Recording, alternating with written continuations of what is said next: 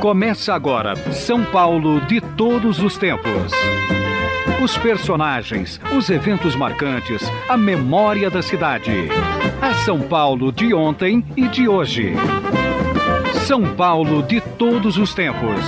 Um programa premiado com o colar do centenário pelo Instituto Histórico e Geográfico de São Paulo. Apresentação de Geraldo Nunes. 8 de março, Dia Internacional da Mulher.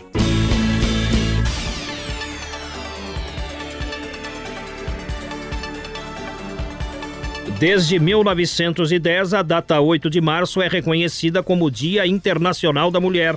Em 1857, operárias de uma fábrica de tecidos de Nova York fizeram uma greve, sendo reprimidas com violência. As mulheres foram trancadas dentro da fábrica que foi incendiada. Aproximadamente 130 tecelãs morreram carbonizadas, num ato totalmente desumano. Devido a esse acontecimento, 8 de março passou a ser um dia de reflexão sobre a condição da mulher, não só no mercado de trabalho, mas também nas relações sociais e familiares. Ainda hoje, a maioria das mulheres exerce a chamada dupla jornada, ou seja, trabalham para ganhar o sustento e depois em casa cuidam dos filhos, do lar e do companheiro encontramos em nosso acervo digital reportagens sobre manifestações alusivas ao Dia da Mulher. Na edição de 9 de março de 1982, um sábado, o Estadão publicou uma reportagem falando sobre as manifestações acontecidas no dia anterior em todo o mundo. No Brasil,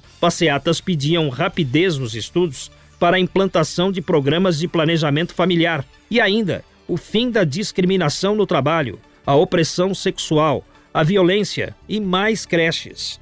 A cantora Elis Regina havia morrido naquele ano e durante as manifestações, homenagem foram feitas a ela. Naquele dia, cerca de 800 mulheres seguiram em passeata, da Rua Direita, passando pelo viaduto do Chá até a Praça Ramos. Elas cantaram, imaginem, um coro de vozes femininas cantando na manifestação. Maria Maria, sucesso de Elis. Maria Maria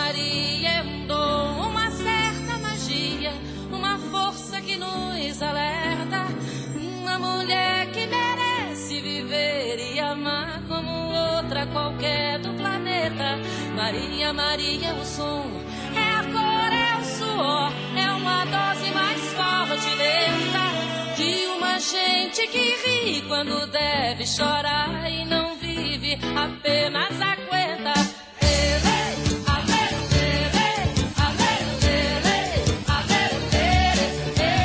Perguntada sobre os motivos da homenagem à cantora, a então presidente da Federação das Mulheres Paulistas explicou que Elis Regina comparecia e dava apoio aos movimentos feministas. Da vida da bailarina, há de ver cheio de horror.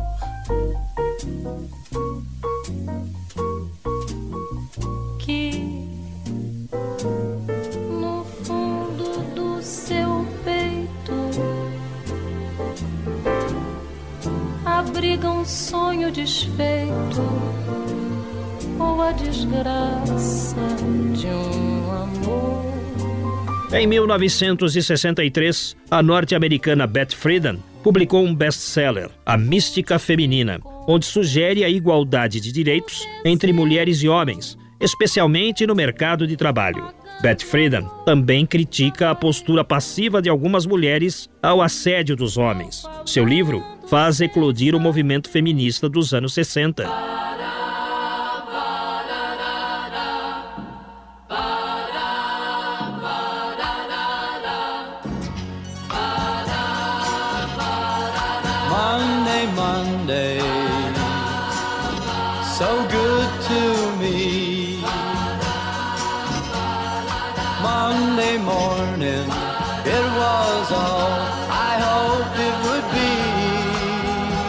Em 7 de setembro de 1968, um evento de protesto com cerca de 400 ativistas do Movimento de Liberação da Mulher promove em Atlantic City aquilo que se chamou de queima de sutiãs. Uma manifestação contra o concurso para a escolha da Miss Estados Unidos levou as feministas não a uma queima propriamente dita, isso nunca aconteceu, mas a uma atitude incendiária. As manifestantes entendiam que a escolha da americana mais bonitinha era uma forma de opressão à mulher, fazendo dela um objeto, uma mercadoria.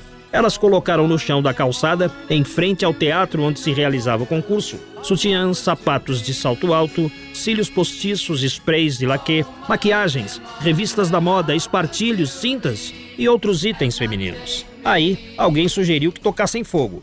Mas não aconteceu isso, porque não houve permissão.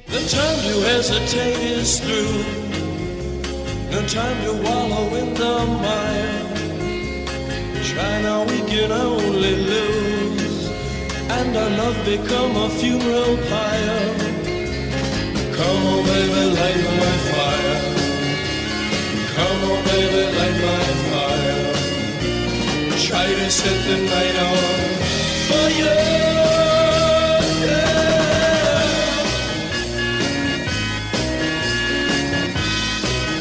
Desde então, a cultura popular ligou para sempre as feministas à queima de sutiãs. Depois disso, sutiãs foram queimados em vários cantos do mundo, mas o evento que gerou as manifestações e que ficou conhecido como Brass Burning foi esse, de 1968. Beijo, rebeixo, na Inquisição.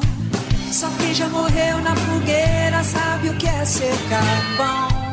Hum, hum, hum. Olha a voz, olha a voz. Eu sou pau pra toda obra. Deus dá asas a minha cobra.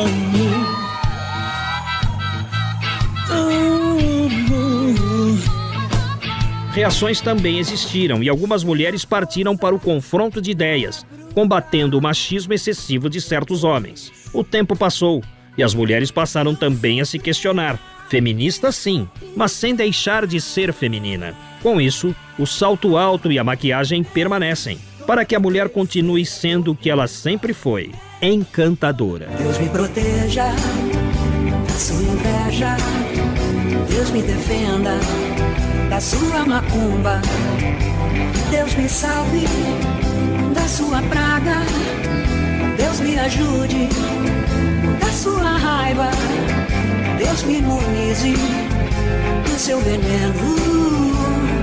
Deus me poupe do seu fim. Toda mulher é irmã, mãe, esposa, companheira nos bons e maus momentos. Sim, as mulheres, em sua maioria, ainda sonham com a maternidade, conscientes da necessidade do planejamento familiar. Nessa trajetória, o caminho não é só de flores, mas também de espinhos. A história conta que em 1975, a ONU, Organização das Nações Unidas, adota o 8 de março como Dia Internacional da Mulher, como forma de diminuir a violência nos lares e no trabalho. O assunto mulher passa a ganhar cada vez mais páginas nos jornais e também maior destaque na mídia eletrônica. Nas duas faces de Eva, a bela e a fera, um certo sorriso de quem nada quer.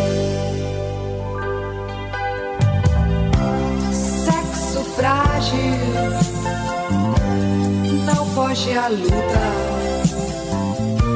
E nem só de cama vive a mulher. Por isso não provoque, é cor de rosa choque. Os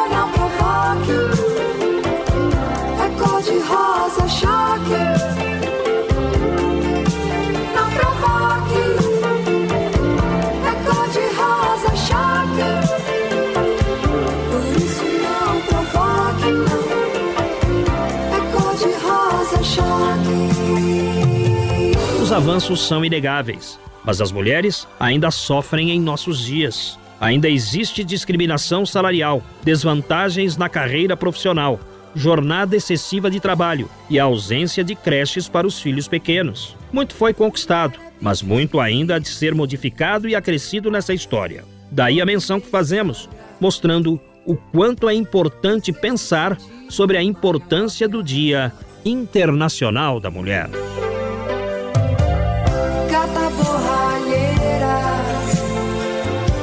Você é princesa. acesa. Dondoca é uma espécie em extinção. Por isso não provoque. É cor de rosa choque. Ouça agora de nosso arquivo digital aquilo que foi manchete através dos tempos em o estado de São Paulo. Terça-feira, 8 de fevereiro de 1994. Governo confirma o uso da tablita. Vamos ao intervalo. Estamos apresentando São Paulo de todos os tempos. Os personagens e eventos de São Paulo de ontem e de hoje. Apresentação: Geraldo Nunes. Vamos continuar falando da data Dia Internacional da Mulher, que parece ser emblemática. Há 70 anos, nascia em Niterói Leila Diniz. Nasceu para ser madame. Formou-se professora. Trabalhou em um jardim de infância. Mas aos 17 anos, apaixonou-se pelo cineasta Domingos de Oliveira, sendo correspondida por ele. Casaram-se e o relacionamento de três anos fez despertar nela uma outra paixão, o cinema. Passou a atuar como atriz Primeiro fez teatro, depois cinema e televisão. Casou-se novamente com outro diretor, Rui Guerra, com quem teve uma filha. Essa até poderia ter sido uma história normal de atriz, se não fosse recheada pela personalidade irreverente e espontânea de Leila Diniz, que repudiava o falso moralismo. Você se preocupa, por exemplo, com a sua velhice solitária, não? Solitária é um negócio chamado lombriga, né, que dá na barriga. Olha, eu me preocupava um pouco, eu sempre ficava preocupada, porque sempre eu soube que a minha maior força era a minha energia, a minha alegria e a minha vontade de viver. Então você veio bem perguntar um negócio que sempre me preocupou. Eu tinha muito medo de perder isso, sabe? De perder, assim, a minha vitalidade, a minha tesão pela vida. Sempre tive esse medo. Mas eu vejo que com o tempo, essa tesão vai sendo canalizada, vai ficando muito mais bacana. Eu, se fosse homem, eu queria me comer aos 30 anos. É uma proposta que eu faço. Porque eu acho que eu vou dar. Porque, não, é verdade, porque eu aos 17, do lado, era um vendaval, porra. Eu dava pro mundo, eu falava, ah, estamos aí. Agora aos 24, eu começo a canalizar esse negócio e é muito mais proveitoso, viu? Quer dizer, não sei se é muito mais, mas é, é bacana pra caralho. Porque eu realmente acho que aos 30 anos, aos 40, aos, eu queria que fosse até os 120, 200 mil.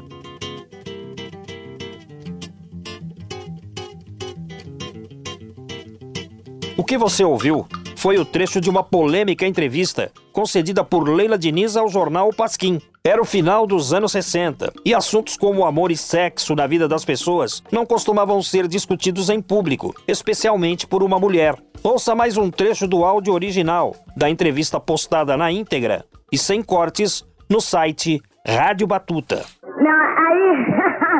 não, mas aí é que eu te digo, o negócio que eu disse que vocês não estavam aqui, é que não tem nada a ver com ser bom de cama. Porque é negócio de ligação. O cara pode não ser com ninguém, eu posso não ser com ninguém, e nós dois juntos sermos.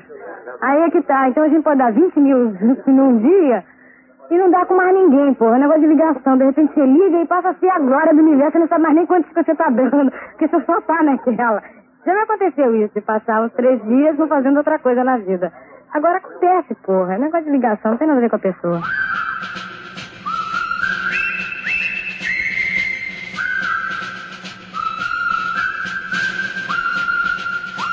15 de novembro de 1969, regime militar. O Pasquim chegava às bancas e Leila Diniz na capa, linda, sorridente, com uma toalha amarrada na cabeça. Durante a entrevista, Leila pronuncia 71 palavrões, todos substituídos por asteriscos, o que potencializava ainda mais a carga libertária que eles traziam. Em plena vigência do AI-5, o leitor que completasse a leitura mentalmente imaginava os adjetivos pronunciados. Depois dessa entrevista, os militares ficaram de olho nela. Achavam que era um discurso contra a família. A própria esquerda não gostou. Alguém que sugere liberdade para transar com quem quiser. Naquele momento, quando as prisões estavam cheias de presos políticos, era não discutir o problema principal do país. As feministas também achavam que Leila não ajudava a causa. E, na verdade, promovia somente a vulgaridade explícita. Diante de todas essas informações, entende-se o sentido da letra de Coqueiro Verde, composição de Erasmo Carlos. Em frente ao coqueiro verde, esperei uma eternidade. Já fumei um cigarro e meio e narinha não veio. Como diz Leila Diniz, homem tem que ser durão. Se ela não chegar agora, não precisa chegar. Se ela chegar e não me ver, sai correndo atrás de mim. Pois eu vou embora, vou ler meu pasquim. Se ela chegar e não me ver, sai correndo atrás de mim.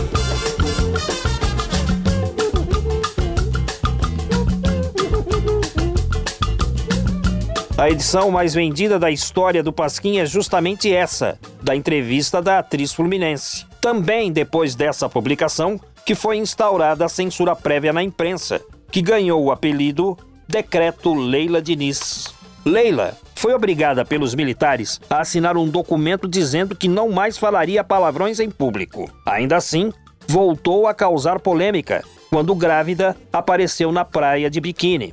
Essa prática hoje comum não era permitida às mulheres em 1971. Por isso, aos olhos de hoje, percebe-se que Leila Diniz tinha um pensamento à frente de sua época. Seu principal objetivo era ser feliz e com liberdade. Ai que saudade da beleza democrática. Ai que saudade do sorriso progressista. Ai que saudade de ouvir certas verdades que a burguesia sempre pensa, mas não diz. Ela era crooner de uma orquestra sistemática, feita de loucos, de poetas e porristas. Era a estátua nacional da liberdade, ditando a lei do ventre livre no país. Aquelas noites eram feias, eram trágicas, mas sua luz anunciava diretriz.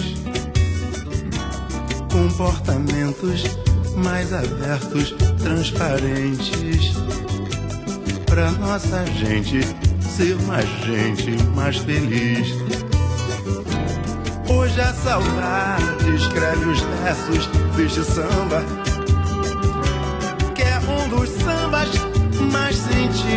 que eu já fiz. Esta saudade tem um nome e um sobrenome.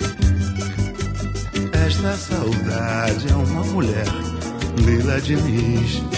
Leila Diniz trabalhou na Rede Globo, na TV Excelsior e na Tupi, sendo demitida de todos esses empregos. Começou então a fazer apenas filmes dos amigos. Precisou abrir uma loja de bata indiana, a grande moda na virada para os anos 70 em Ipanema. Surpreendentemente, quem lhe deu a mão foi o apresentador Flávio Cavalcante, tido como um homem de direita e cúmplice dos militares, que abrigou em casa e lhe deu emprego no júri de programas de calouros que a Tupi apresentava.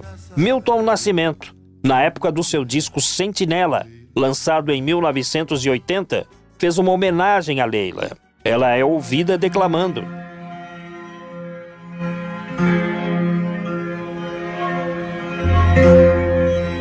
Brigam Espanha e Holanda pelos direitos do mar. O mar é das gaivotas que nele sabem voar. O mar é das gaivotas de quem sabe navegar. Brigam Espanha e Holanda pelos direitos do mar. Brigam Espanha e Holanda porque não sabem que o mar é de quem sabe amar. Ao todo, Leila Diniz participou de 14 filmes, 12 telenovelas e várias peças teatrais. Ouça um trecho do filme Todas as Mulheres do Mundo, de Domingos Oliveira, onde Leila contracena com Paulo José. Nós vivíamos bem. Eu e ela. Mas um dia deu um bolo. Edu deu um bolo. Meu amor, eu acho que vou aproveitar o fim das minhas férias para visitar meu irmão em Curitiba. Meu sobrinho nasceu, ainda nem conheço ele. Não tem nada de visitar sobrinho, não. Essa casa é muito grande para eu ficar aqui sozinho. Ah, Paulo, deixa de ser chato. Se você for, quando é que você vai? Esse fim de semana, né? Senão as férias acabam. Ah, essa não, mas. Alô? Mães assassinas, filhas de Maria, polícias femininas, nazis judias, gatas gatunas, quengas do cio, esposas drogadas, tadinhas, malvadas. Em junho de 1972, Leila Diniz viaja para representar o Brasil com o filme Mãos Vazias no Festival de Cinema da Austrália. Com saudades da filha de um ano e meio, antecipa a viagem de volta, partindo antes do encerramento. Era 14 de julho de 1972 e acontece a tragédia. O avião, onde ela estava, colidiu contra o solo, às margens do rio Yamamuna, cerca de 20 quilômetros leste dos limites da área do aeroporto. O acidente matou 85 pessoas, sendo que três destas morreram em solo. Milagrosamente, outras cinco pessoas, quatro passageiros e um da tripulação escaparam à queda do avião.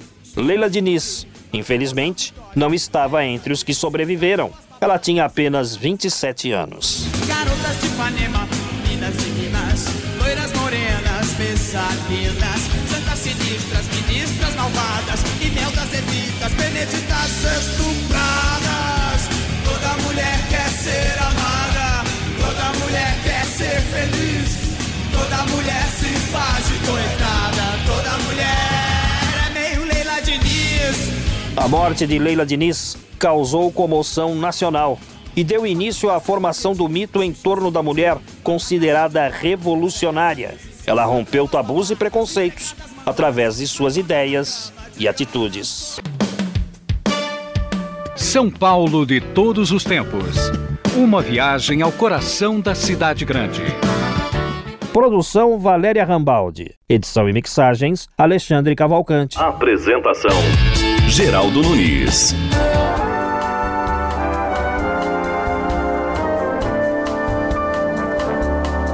23 de março de 1990 marca a data em que o sorriso largo da atriz Julia Roberts se tornou um fenômeno do cinema. O filme Pretty Woman estreava nas telas de cinema dos Estados Unidos e logo se tornaria um grande sucesso mundial. Traduzido no Brasil com o título Uma Linda Mulher, o filme entrou para a história como um dos maiores clássicos de Hollywood. Para quem ainda não assistiu, o roteiro fala de uma Cinderela às avessas, já que no filme, Julia Roberts interpreta uma prostituta que vê sua sorte mudar depois de conhecer um executivo bonitão vivido por Richard Gere.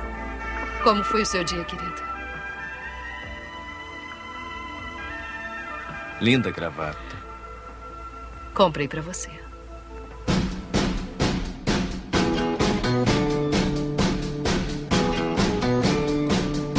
Vinte e cinco anos depois, aparecem algumas curiosidades do filme. O longa deveria se chamar 3 mil dólares. Esse era o valor cobrado por Vivian por uma noite. O título foi alterado para tornar a trama mais leve e colocaram no lugar o nome da música tema de Roy Orbison. O roteiro original também era mais sombrio e tinha a protagonista como uma viciada em drogas.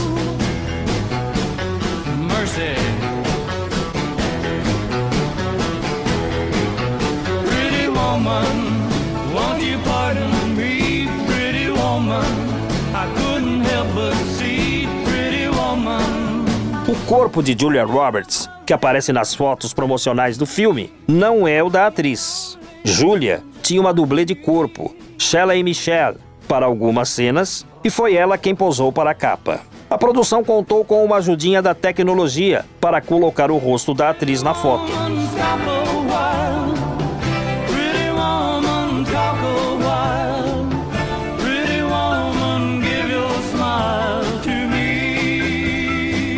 Richard Gere não aceitou o papel de primeira, dizendo não inúmeras vezes, porque não tinha entendido o personagem. Para convencer Gere a aceitar o papel de Edward, Julia Roberts pegou um papelzinho sobre a mesa na reunião e escreveu: Por favor, diga sim. Richard Gere, que estava ao telefone com o diretor, disse então: Eu acabei de dizer sim. Graças a tudo isso, uma linda mulher criou um dos casais mais lembrados da história do cinema.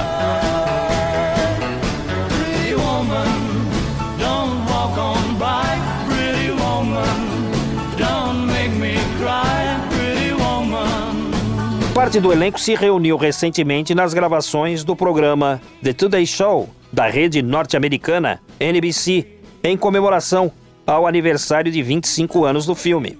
Richard Gere apareceu simpaticamente grisalho e Julia Roberts, bela como sempre.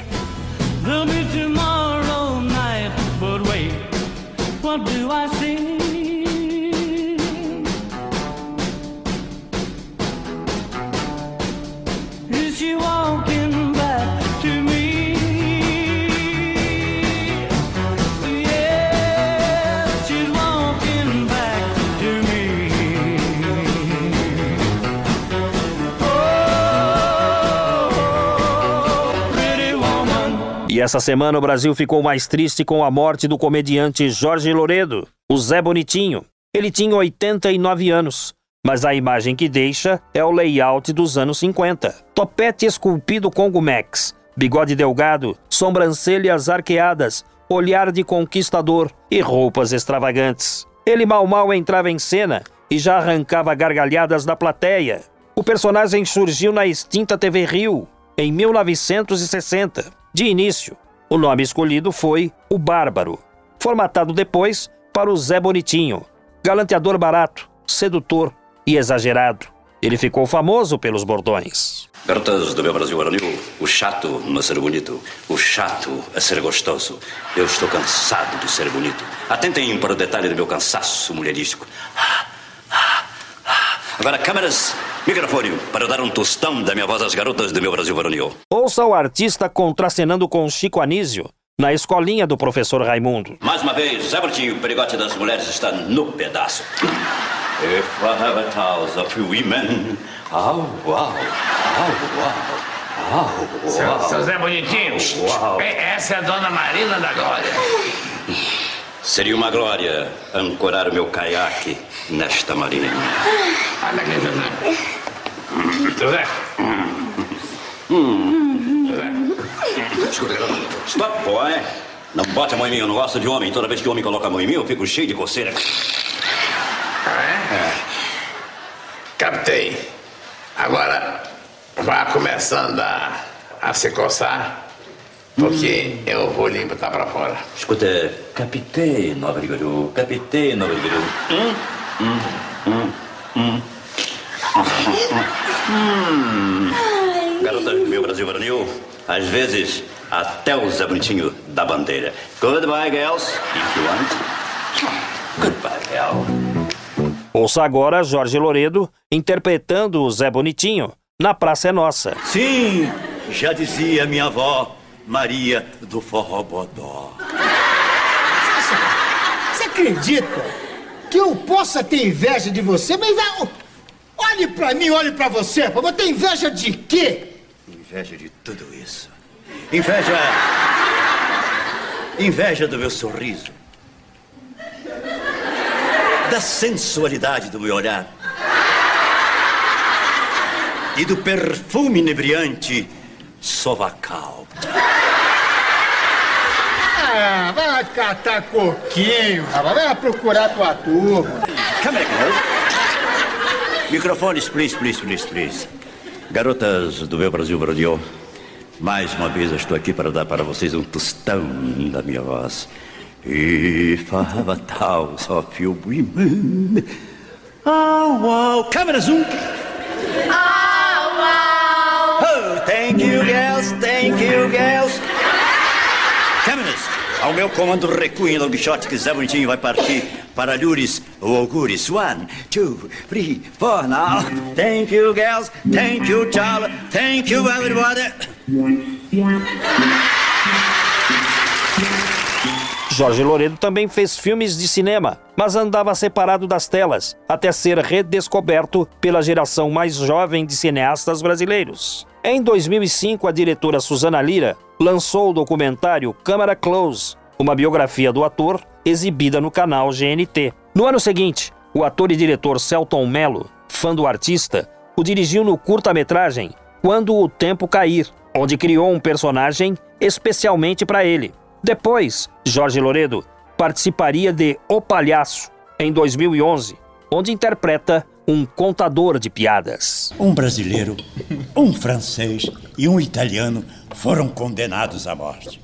Chegaram perto do italiano e disseram: Antes de morrer, qual é o seu último pedido? O italiano: comer uma pizza. E ele: nhoque, nhoque, nhoque, nhoque, nhoque, nhoque, nhoque. E pum! O italiano: ah, morreu.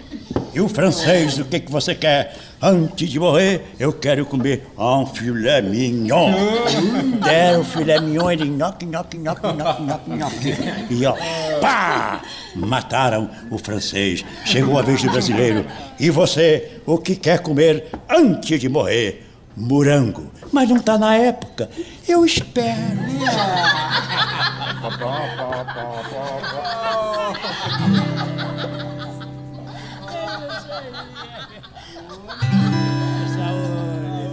Câmeras recuem. Zé Bonitinho vai embora. Agora, câmeras, microfone, para eu dar um tostão da minha voz às garotas do meu Brasil varonil. If I have a thousand of women, oh wow, oh wow. Câmeras do meu comando recuem que eu vou levar a garota para o matadouro. One, two, three, four now. Goodbye, girl. On, girl. Zé Bonitinho, o perigote das mulheres, aquele que não é o silicone, mas é amigo do peito da mulherada. Attention, please.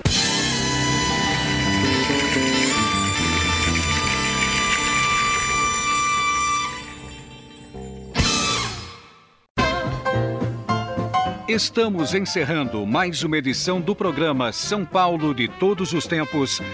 Os personagens, os eventos marcantes, a memória da cidade. A São Paulo de ontem e de hoje. São Paulo de Todos os Tempos. Um programa premiado com o colar do centenário pelo Instituto Histórico e Geográfico de São Paulo. Apresentação de Geraldo Nunes.